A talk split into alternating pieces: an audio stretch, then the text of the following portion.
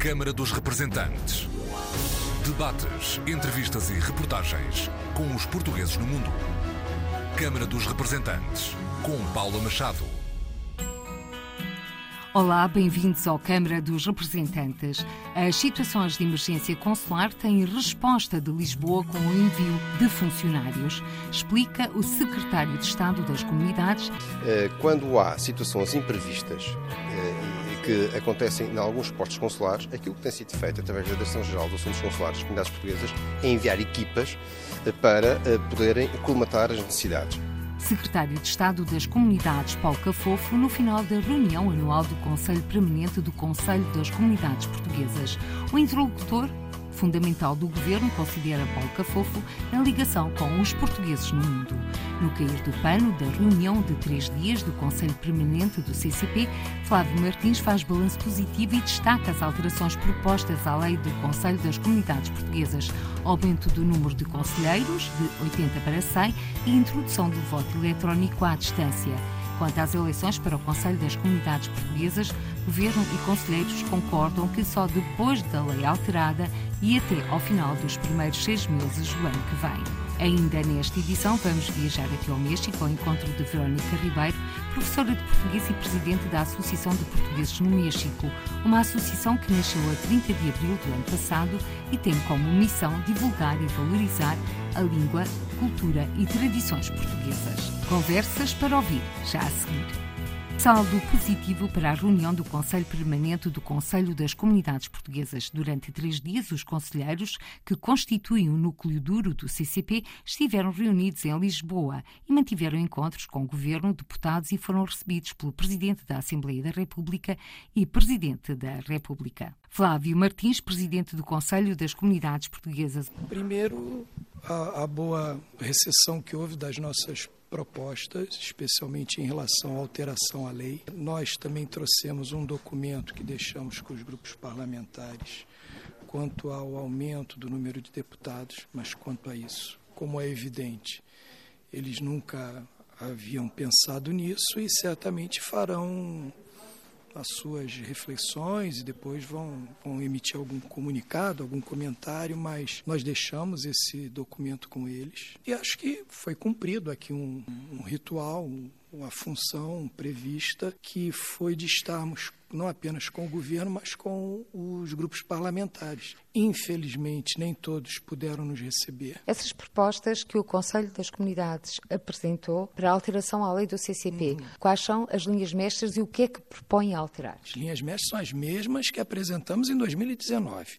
Adicionamos apenas a discussão do aumento do número de 80 para 100, tendo, tendo, em vista o aumento mesmo do, do universo eleitoral nas comunidades. É? Então, nós entendemos que há hoje uma redistribuição necessária e até para que esses 20, por exemplo, possam ser utilizados em, em áreas novas sem talvez necessariamente ter de retirar tudo a outras áreas que talvez tenham decrescido no número de eleitores, por exemplo. Essa é uma questão. E a outra é a introdução do voto eletrônico nas nossas próximas eleições. Então, acho que isso também foi. Alguns partidos entenderam que é viável, outros ainda pediram para analisar, para pensar mais um pouco sobre essa questão. Mas o que eu acho importante é nós recebemos uma sinalização dos dois maiores grupos, Partido Socialista e PSD, primeiro, que são favoráveis a um piloto do voto eletrônico nas nossas, mas é um voto eletrônico descentralizado nas nossas, é, na nossa eleição. E também da necessidade de apresentar-se uma proposta urgentemente para alteração da lei.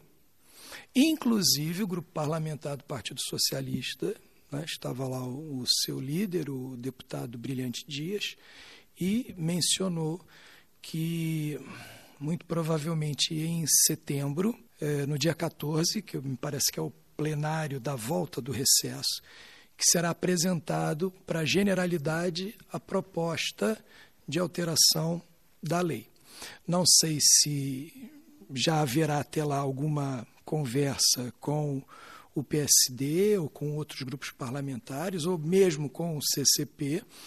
Mas nós vamos então aguardar para saber o, as novas etapas e, evidentemente, queremos também participar, fazer alguma consideração a respeito de quais serão essas propostas que, que virão. Porque o que nós ouvimos foi, tanto na segunda comissão, como também nas reuniões que tivemos, é que houve uma, uma, uma boa recessão a aquilo que nós falávamos. Eu, eu não ouvi assim, acho que nós não ouvimos eh, ninguém dizer assim, ah, isto nós somos contra. Nós ouvimos, por a exceção, evidentemente, da mudança da tutela, que, que eh, nós não apenas não, não temos apoio, mas eh, há um, um, sentimento mesmo que isso é matéria estrita do governo que estiver em funções. Mas, tirando essa questão, todas as outras, inclusive essas duas novas, nós não ouvimos nenhuma consideração negativa ou refratária a isso. Quando fala no aumento do número de conselheiros, de 80 para 100, há alteração também nos círculos eleitorais ou mantém-se? Isso não, porque isso não é matéria da lei. Isso é matéria de uma portaria e é o governo quem vai, quem vai fazer isso, como foi feito em 2015 e acho que no, nas, nas leis anteriores. A gente não sabe ainda ao certo como isso depois deverá ser dividido, mas pressupomos que haja uma redistribuição, tendo em vista que hoje há um novo universo que não havia em 2015, não apenas pelo número que aumentou, mas pela localização desse número. Certamente haverá áreas que, ou círculos que poderão perder, e outros que ganharão, e outros novos que serão criados, mas isso nós, nós achamos que isso fica para uma etapa seguinte, na discussão com o próprio secretário, com o próprio governo depois, porque isso é uma portaria mesmo, é um anexo à, à lei, que depois é emitida pelo próprio governo, como foi em anos anteriores. Uma questão transversal a todas as reuniões do Conselho das Comunidades Portuguesas e também comissões temáticas incluídas é a questão do funcionamento e do atendimento consular. De novo, vocês trouxeram este assunto, que respostas é que lhe vos foram dadas? Trouxemos, porque é uma realidade que passa por todos os círculos, todos os lugares, não é? Há consulados que funcionam melhor, outros que funcionam pior. É, isso, portanto, é uma realidade conhecida de todos. Isto não é uma novidade. Não é? E, e, nem é algo que aconteça agora, já acontece há muitos anos. Não é? Nós consideramos que, que há um esforço nos últimos anos para recuperação de pessoal, de melhoria do, da infraestrutura, não é? mas nós sabemos que ainda é insuficiente. Há hoje uma aposta né, do governo com relação ao novo modelo de gestão consular e à plataforma e-consulado, e eu acredito até que isso resolverá muito boa parte dos problemas que há hoje. Mas isso é uma, algo que vai acontecer quando? Daqui a cinco anos, daqui a seis anos, então e até lá, o que é que faremos? Eu acho que nós apostamos e entendemos que há um caminho a ser seguido, que é uma solução, que aliás hoje nós já encontramos até em outras áreas da nossa vida social, não é? Quer dizer, a informatização, a realização de trabalhos mesmo de obtenção de documentos à distância, etc. Mas isso ainda está por vir, não é? Hoje, entretanto, há uma questão né? e nós conversamos bastante com o secretário e também com o embaixador Ferraz, o diretor da DGACP, que, especialmente o embaixador, está muito atento e tomou nota de diversas questões que foram apresentadas, não agora somente, mas já haviam sido apresentadas e guardamos, aguardamos até porque me parece que Haverá até algumas alterações agora a partir das férias, não é? Algumas alterações, inclusive em chefias de postos consulares. Enfim, nós vamos aguardar. Né? Uma questão que nós levantamos aqui, e essa não está por vir, essa tem que ser imediatamente vista por eles, e nós chamamos a atenção, enfim, observamos bastante isso, que é a questão dos conselhos consultivos nos consulados. Nós hoje temos conselheiros, conselheiras que não são chamados, não integram os conselhos. Em alguns lugares nós temos notícia que nem há ainda a constituição desses conselhos, mas em outros há, e aí apenas alguns são chamados, outros não, enfim. Hoje, e, e nós observamos bem isso, Isso não é da discricionariedade da chefia do posto consular. Isso hoje é uma obrigação que tem que ser cumprida. Há muitos lugares, há muitas, muitos postos consulares que funcionam neste aspecto normalmente, inclusive no meu, no Rio de Janeiro, os três conselheiros nós integramos o conselho que se reúne, etc. Mas nós temos notícias do, dos nossos conselheiros e conselheiras que isso não ocorre em todos os lugares. Isso foi transmitido especialmente ao, ao nosso embaixador Luiz Ferraz. Portanto, podemos ter também aqui outras e boas notícias sobre os apoios ao movimento associativo e aos órgãos de comunicação social da diáspora, ou vão ter de esperar até o novo Orçamento de Estado?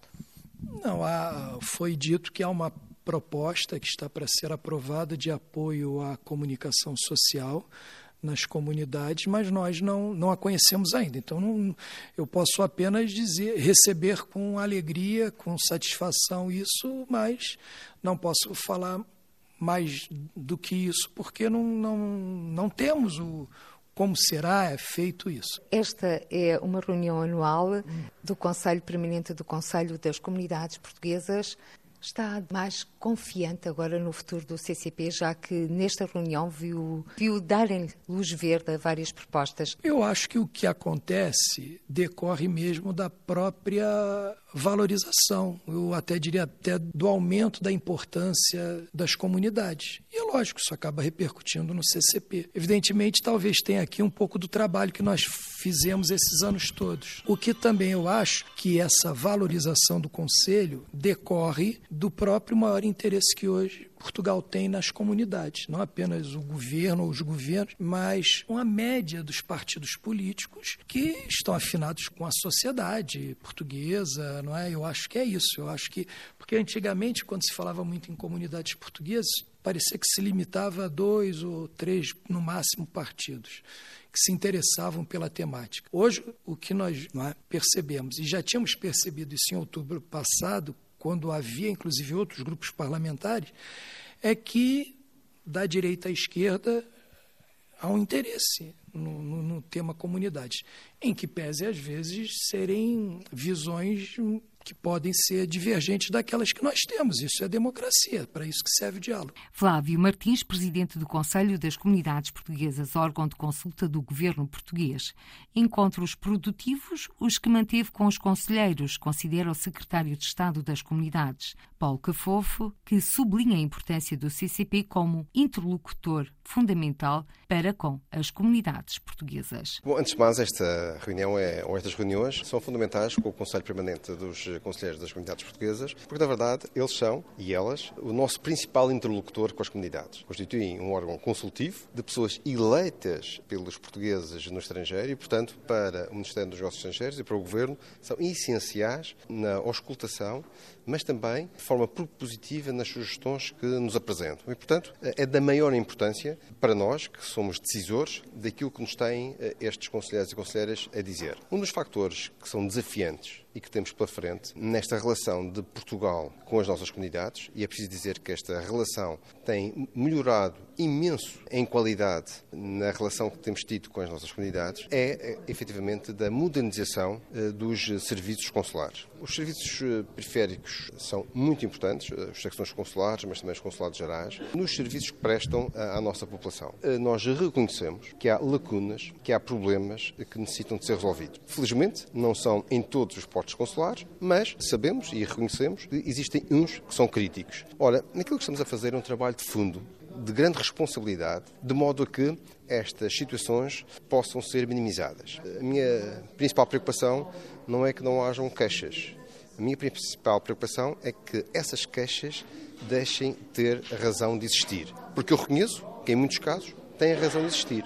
Portanto, aquilo que eu estou a trabalhar é precisamente neste sentido de uma reestruturação dos nossos consulados assente em vários eixos. Um primeiro eixo é que nós temos um novo modelo de gestão consular eh, que tem a ver com a simplificação e a melhoria da acessibilidade aos serviços pela via digital. A digitalização, a desmaterialização e a simplificação. Isto até é um programa no âmbito do PRR e, portanto, estamos muito empenhados em que isso possa acontecer. Não sem antes termos também preocupação de que as nossas comunidades, ou nas nossas comunidades, principalmente as mais antigas, há a iliteracia digital e, portanto, isso é também eh, uma ação que temos que ter para melhorar esse aspecto. Outro fator eh, muito importante é a questão dos recursos humanos, porque esta reestruturação dos consulados só funcionará se conjugarmos a questão do digital com a questão do reforço dos recursos humanos. Mas não é só do reforço dos recursos humanos. Nós temos de ter a capacidade, depois dos anos da Troika, ter significado uma ruptura em termos do, dos quadros. Preciso dizer que de 2018 a 2021 nós eh, contratamos 366 eh, funcionários. Agora, reconhecemos que necessitamos de dar um impulso para reforçar eh, essa contratação. Que impulso? O impulso, o, o impulso que estamos a fazer é um trabalho de planeamento. E por isso, nesse trabalho de planeamento, porque nós não podemos trabalhar em cima do joelho. Estamos a fazer um trabalho de fundo no sentido de, de mapearmos as necessidades de caráter permanente. Um trabalho feito aqui dentro do Ministério, em conjugação com os nossos consulados, para sabermos efetivamente quantos funcionários é que necessitamos para colmatar as necessidades que são necessidades permanentes. E, portanto, esse é um estudo que está a ser feito, que implica também, a médio prazo, vermos quantos funcionários terão a aposentar, porque nós não podemos estar num, num processo em que contratamos e que as contratações comatam apenas as saídas. E, portanto, tem que haver aqui um acrescento significativo, mas não é só. É questão também da valorização dos trabalhadores através, particularmente, das tabelas salariais. Temos já um projeto de revisão dessas tabelas salariais para dar dignidade aos trabalhadores, aos funcionários, têm que ser revistas, mas também uh, um mecanismo de uh, correção cambial. Portanto, são, são duas vertentes. Ora, se tivermos em conta uh, o novo modelo de gestão consular com a digitalização, a questão do reforço da contratação com uma razoabilidade, como óbvio, mas com um estudo que está a ser feito das necessidades de carta permanente. E com as novas tabelas e, e o novo mecanismo de correção cambial, estaremos aqui a ter as condições de uma forma estrutural para resolver os problemas que hoje em dia são detectados e que nós reconhecemos. E, portanto, isso é um trabalho de fundo que não se faz de um dia para o outro, mas que está a ser realizado com muita seriedade eh, para que eh, possamos eh, ter o avanço na eficiência e na qualidade dos serviços. O horizonte temporal, obviamente, nós queremos que até ao final do ano tenhamos delineado a questão do mapeamento e das necessidades. Isso é algo que queremos ter, sendo que temos já feita, enfim, está para a, avaliação interna e para depois, com o Ministério das Finanças, podemos também discutir a questão da tabela, das tabelas salariais. Isso já está feito, Estamos nesta fase eh, de avaliação interna e de negociação com o Ministério das Finanças. Eh, estamos a trabalhar eh, para que isso seja possível o mais rápido, o mais rápido porque eu diria que já vamos tarde. Já vamos tarde porque são problemas que se têm arrastado. Por essa razão, estou completamente empenhado. Obviamente que há aqui um tempo que é preciso ser dado. Que, repare, nós estamos aqui há pouco mais de três meses e, portanto, estamos a, trabalhar um, a fazer um trabalho que não é para ser fogo de vista, é um trabalho que é para ser feito com futuro e para eh, nós não temos de estar sempre a apagar fogos, mas termos um funcionamento normalizado. Eu não me vou comprometer aqui com uma data quando há matérias que não dependem exclusivamente de mim ou do Ministério dos Negócios Estrangeiros. E agora, Sr. Secretário de Estado, tendo em conta tudo o que disse e à espera para situações ponderadas, eu pergunto-lhe, há situações gravíssimas nos consulados, poderão existir eh, recursos humanos afetados a essas estruturas consulares a título transitório, isso já que falou em fogos, alguns já estão mesmo a arder? Repara, nós temos feito esse trabalho. Quando há situações imprevistas que acontecem em alguns postos consulares, aquilo que tem sido feito através da Direção-Geral dos Assuntos Consulares das Comunidades Portuguesas é enviar equipas eh, para eh, poderem colmatar as necessidades. E há imprevistos eh, que nós não contamos, desde falecimento de funcionários, que são chaves, eh, desde eh, de Caso Toronto, por exemplo, falecimento do, do, do, chanceler, quer dizer, são situações imponderáveis. Aquilo que nós temos feito é, existe uma estrutura dentro da Direção-Geral dos Assuntos Consulares em que são enviados funcionários para colmatar e regularizar a situação e, portanto, é feita essa deslocalização e, portanto, nós não deixamos de ter os serviços ou de responder às necessidades que os, os postos nos dão.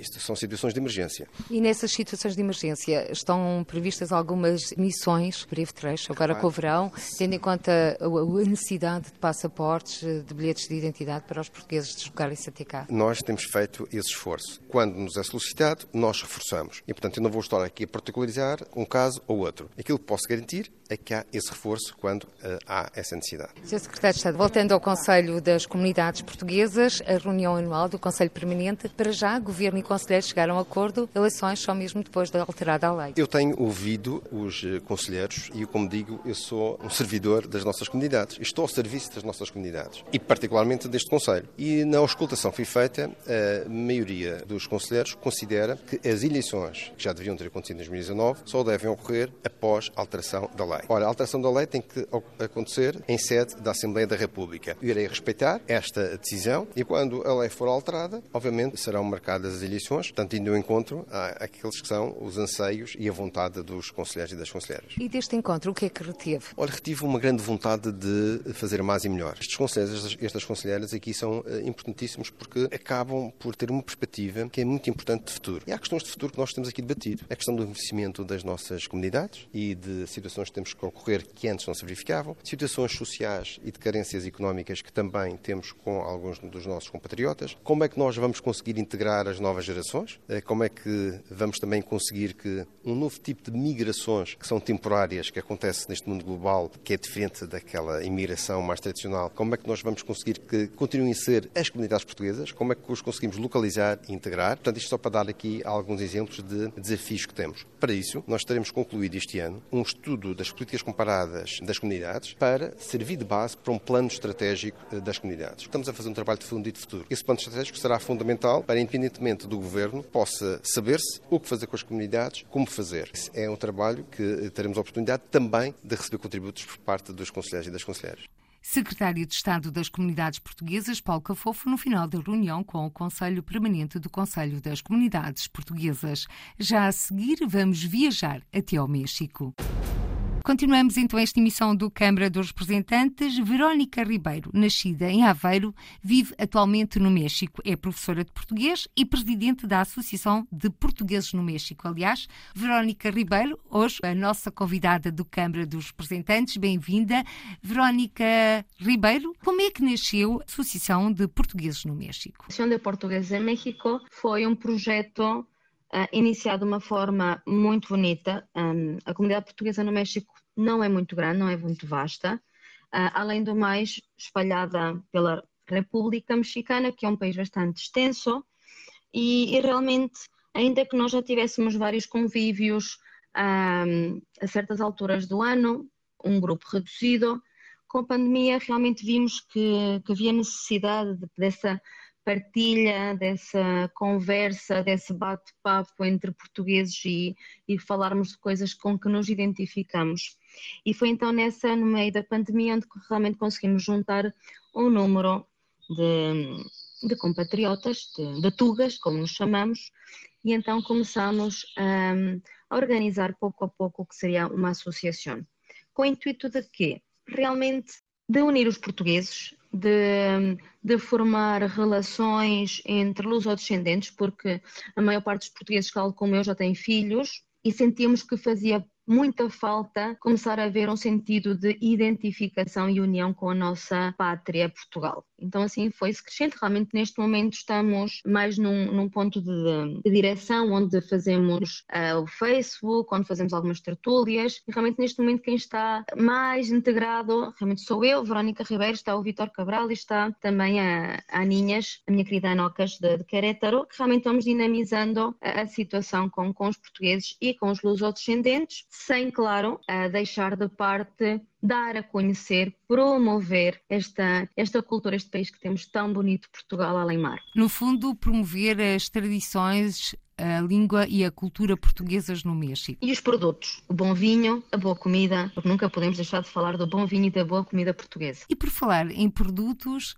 é exatamente esse o principal uh, interesse que os mexicanos uh, têm por Portugal. Curiosidade é que desperta Portugal junto dos mexicanos. É muito giro. Dependendo de como nós fazemos a aproximação do nosso país ao povo mexicano, o interesse é diferente. Partimos por fotografias, eles ficam extremamente admirados com a beleza natural do nosso país ou com a beleza dos monumentos, o que é mostrar um convento do mar, o que é mostrar um mosteiro dos Jerónimos, um palácio de Sintra, uma Coimbra, as ruas de Coimbra, a Torre dos Clérigos, a Catedral de Braga. Realmente se vê a falta de conhecimento, já falando a nível da arquitetura portuguesa, eles ficam muito admirados, apaixonados e começam a procurar. Essa é uma, uma parte da aproximação e de dar a conhecer a beleza do nosso país. A outra é realmente quando fazemos as nossas reuniões, as nossas festas e que pomos o bom vinho à mesa, fazemos as nossas comidas, explicamos como são feitas, explicamos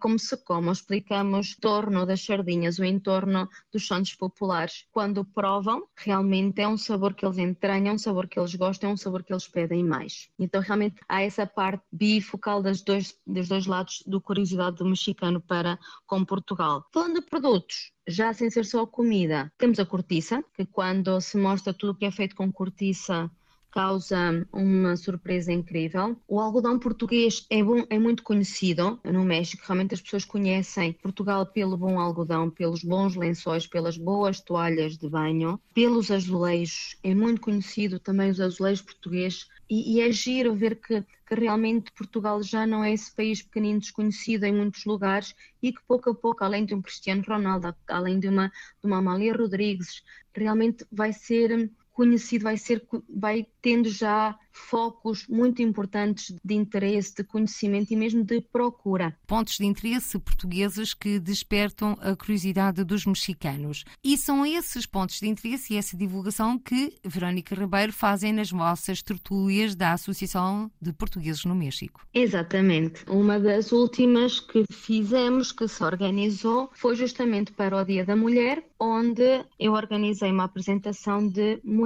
portuguesas no mundo. Mulheres portuguesas com grande importância no mundo, não só em Portugal, mas em mundo.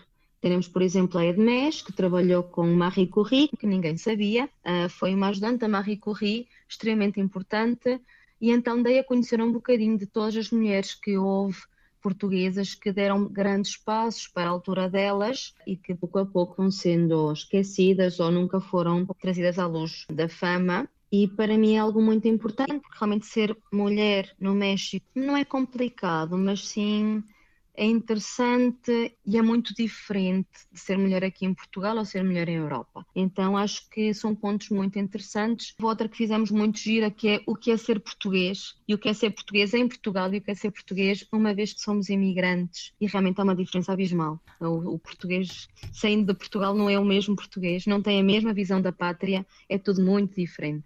E vamos começar então por essa visão diferente. Verónica Ribeiro, o que é que mudou para si? Muda muita coisa. O que, por exemplo, um português, o que para nós quando vivíamos cá era algo, por assim dizer, uma palavra, seria corriqueiro, já seja algum tipo de comida, já seja os provérbios portugueses, já seja comer uma sardinha assada, já seja uh, beber um copo de vinho da casa de um restaurante, que não dávamos valor, por exemplo, a um bacalhau cozido, que realmente são coisas que muitos portugueses, principalmente as gerações mais novas, não dão valor, realmente são coisas muito banais no momento em que saímos deste país, tudo se entranha e tudo se estranha, como dizemos no México. Tudo se entranha e de tudo sentimos falta. Aqui o bacalhau cozido, e nós pensamos, mas eu nem comia bacalhau cozido em Portugal.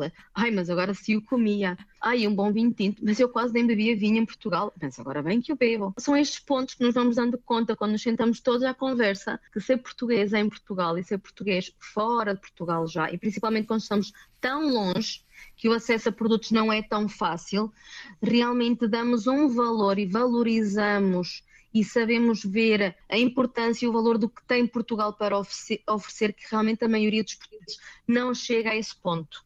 Ou seja, então é, é mais português fora da pátria. Sente-se mais a Portugalidade. E chegamos a essa conclusão, que ainda que sejamos cidadãos do mundo, como dizemos, fazemos parte de todo o mundo, porque já somos metade mexicanos em muitas coisas, metade portugueses, mas no que diz a respeito à valorização da nossa pátria, ao conhecimento de produtos, inclusive da história de Portugal, chegamos a ser mais portugueses do que quem vive em Portugal, porque a curiosidade é mais. Quando bate a saudade, procuramos, quando bate a saudade, abrimos uma garrafa ou tentamos procurar um bacalhau, e então começa a haver aquelas pequenos detalhes que damos mais valor à nossa pátria do que ao que dávamos quando vivíamos aqui. A distância aumenta também as saudades e valorizamos mais aquilo que damos por adquirido todos os dias. É um pouco como a pandemia. Estamos todos pertíssimos uns dos outros e de repente vimos a nossa mobilidade ser uh, cortada. por causa da pandemia, mas a pandemia, neste caso, para a Verónica Ribeiro e para os portugueses no México, foi também uma oportunidade criaram a Associação de Portugueses no México e foi mais fácil estarem juntos e reunirem-se, o que não aconteceria se não fosse a pandemia. Exatamente. E porquê? Pela questão da tecnologia. Realmente é mais fácil abrir o Zoom e reunirmos todos em Zoom que conduzir 500, 600 quilómetros para nos reunirmos todos, que é depois algo impensável. Então, realmente essa questão do Zoom, a aproximação via tecnologia, facilitou muito a situação e o convívio em, em várias situações. E com a pandemia, Uh, voltando agora à professora Verónica Ribeiro, professora de português. Eu, a nível de português, dou, dou aulas através de, de, uma escola. Feliz ou infelizmente, não, não, consigo ainda muito bem decifrar esse binómio que trago comigo. A maioria, a maioria do português que me pedem realmente é dirigido ao Brasil, a nível de aulas, pela relação comercial cá entre o México e o Brasil. Com a pandemia, as aulas em linha foi um boom, houve um aumento incrível. Então foi também onde eu procurei uh, realmente lusodescendentes infantis, crianças, pais que quisessem dar um, um, background, um fundo mais aprofundado do que seria o português, a gramática, a escrita, porque realmente muitos dos filhos dos portugueses são gerações que já nasceram no México, muitos, ou a maioria, me arrisco quase a dizer já filhos de pai ou mãe portuguesa com mexicano ou mexicana. E o que acontece? Acontece que sim, realmente eles entendem o português, porque o pai ou mãe uh, falamos português, mas no momento de eles falarem, tristemente acontecem duas situações. Ou não falam porque não têm a capacidade de, porque não ouvem, mas nunca falaram, então entendem tudo, mas respondem em espanhol, ou lhes dá vergonha, lhes dá o que chamamos pena no México. E porquê? Porque a maior parte da, da imigração portuguesa para o México é uma imigração recente, depois de 2000. Ainda que sim hajam alguns anteriores a 2000, a maioria é depois de 2000. Então é uma migração já um bocadinho diferente do que viu Portugal há uns anos para a França, para a Suíça. A mentalidade é um bocadinho diferente. O que passa é que a vontade de regressar a Portugal já não é a curto prazo muitos é a médio prazo e muitos a longo prazo, e realmente muitos portugueses dizemos que não sabemos se vamos regressar algum dia à pátria a viver como tal. Pelo que os filhos e mesmo os pais, de uma forma, eu aí assim diria, de uma forma um pouco leiga, porque uma segunda idioma é sempre um segundo idioma, não têm essa preocupação de ensinar um português aos filhos desde pequeninos porque sabem que não vão, não vão vir a Portugal tão seguido, porque realmente não é uma França, é um México, estamos do outro lado. Uh, estudam em, em, escolas mexicanas porque não há colégios portugueses. Uh, o ensino português é muito escasso no México, não é fácil de encontrar. E então realmente me deparei com isso, que as novas gerações de luz ou descendentes ainda que conheçam um bocadinho Portugal, ainda que sim entendam o português perfeito, a maioria já não fala português. Então comecei realmente a tentar aí minar aqui, minar ali. Temos um projeto em mãos que queremos ver se pomos a, correr entre o final deste ano e o próximo ano, que seria uma revista para uma revista em linha juvenil para os lusodescendentes, obviamente para os mexicanos, mas que tenha, seja portuguesa, que tenha artigos portugueses, mas dirigidos ao que seria o povo infantil e juvenil. Uma revista bilingue? Não, não, não, não, não. Seria só mesmo português. Aí realmente só trabalhar sobre o português. Sobre a língua portuguesa.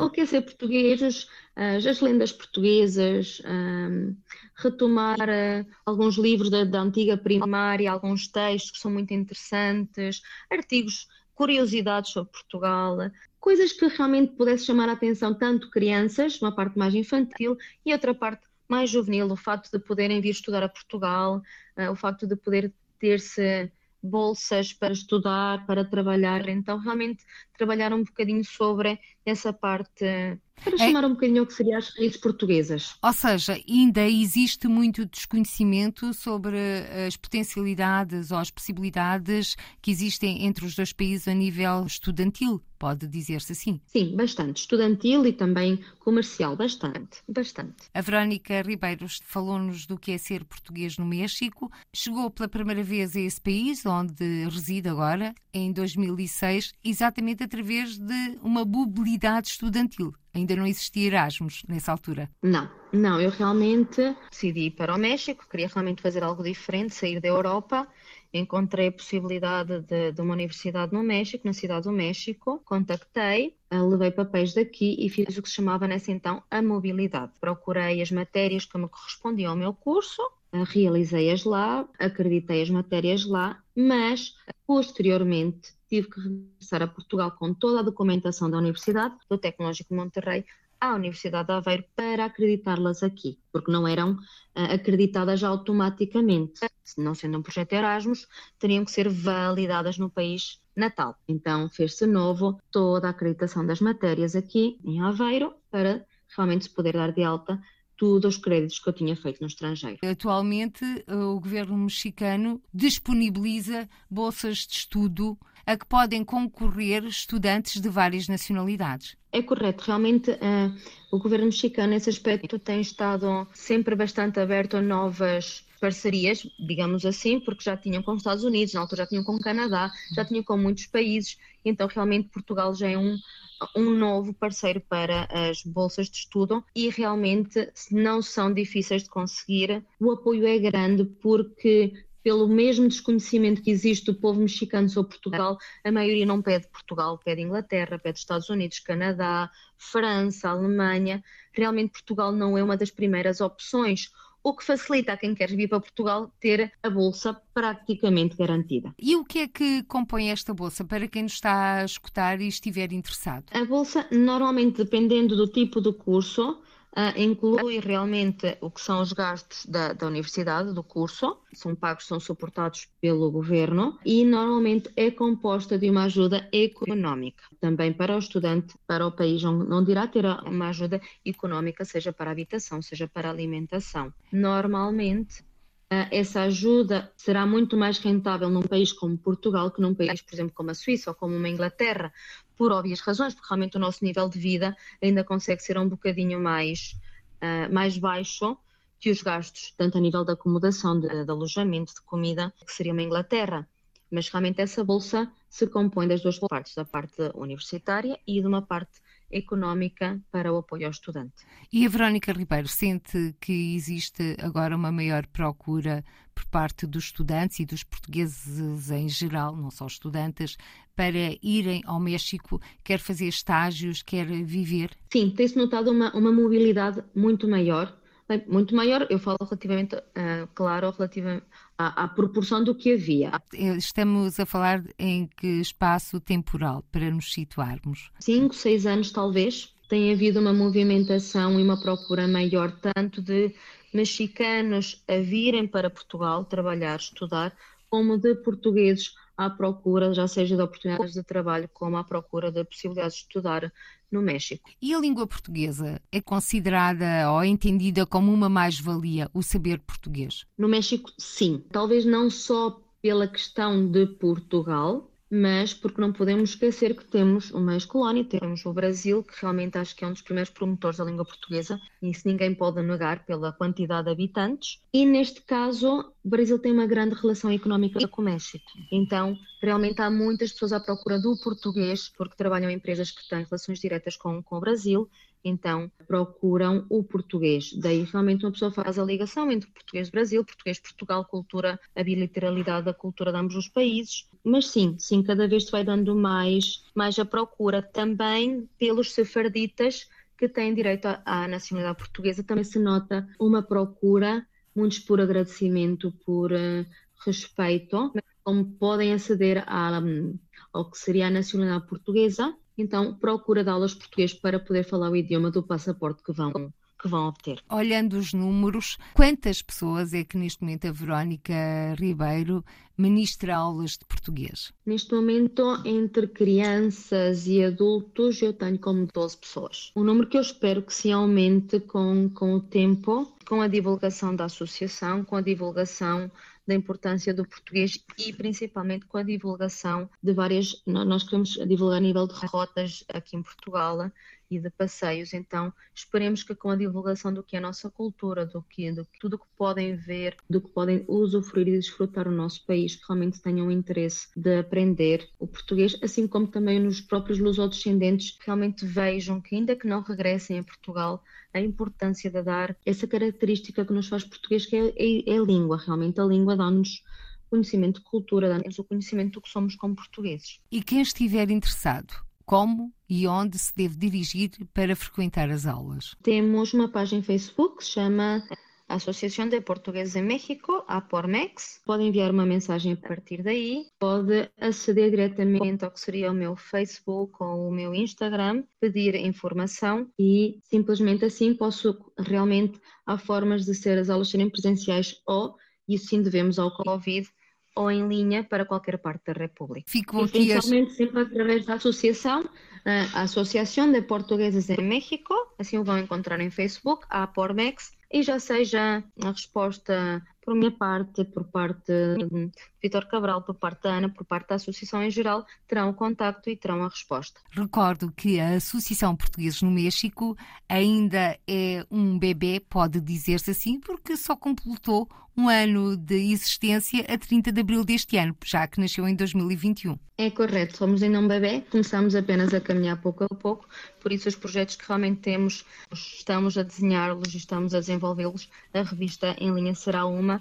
Tínhamos falado também de um programa na rádio, uh, eventualmente conseguir uh, uma vez à semana uma vez de 15 em 15 dias uma, uma emissão em português numa estação de rádio, também é um projeto que temos. Uma rádio mexicana? Sim, através de uma rádio mexicana que nos dê emissão em português para falar, dar informações, espero que com a ajuda, com o apoio também um bocadinho aqui da, da do que seria a nossa hum, embaixada, informações gerais aos portugueses, a informação mesmo à comunidade mexicana sobre Portugal, e falar, claro, desde sempre sobre as curiosidades da nossa cultura e da nossa pátria. Verónica Ribeiro, em cima da mesa da Associação de Portugueses no México, está a trabalhar em rede com outras associações, por isso muito fora. A trabalhar com outras associações sempre é, é bem-vindo. O alargar horizontes é sempre bom até pela, pela partilha de experiências e de conhecimentos. Poderíamos ter aqui, uh, Verónica Ribeiro, também uma colaboração mais estreita, por exemplo, com associações de outros países aí na vossa área geográfica. Exatamente, eu acho que seria muito interessante. E as coordenadas serão as mesmas, Associação de Portugueses no México. Associação de Portugueses em México ou, assim em grande, a Pormex.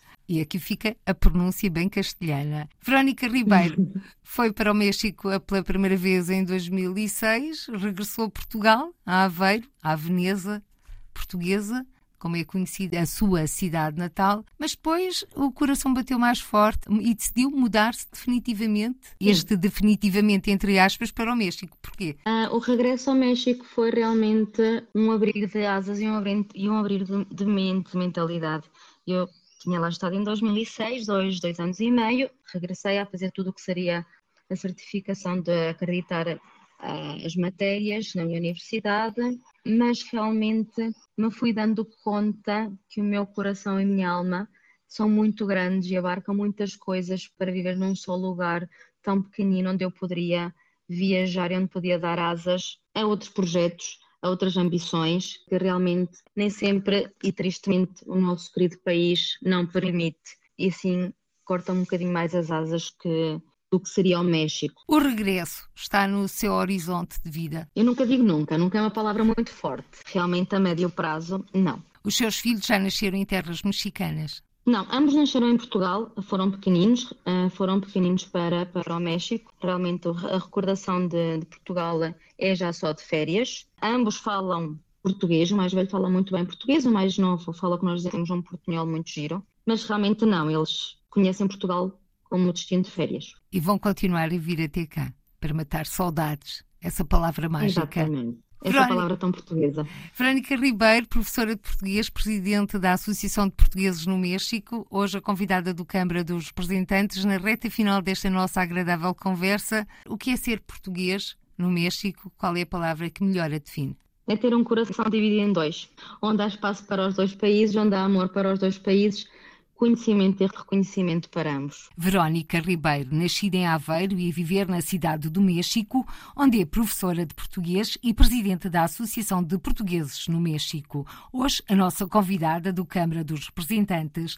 Nesta edição, falamos também com o presidente do Conselho das Comunidades Portuguesas, Flávio Martins, e com o secretário de Estado das Comunidades, Paulo Cafofo, em pano de fundo, a reunião do Conselho Permanente do Conselho das Comunidades Portuguesas. Por hoje, ficamos Ficamos por aqui. Até ao próximo encontro. Seja feliz. Câmara dos Representantes. Debates, entrevistas e reportagens com os portugueses no mundo.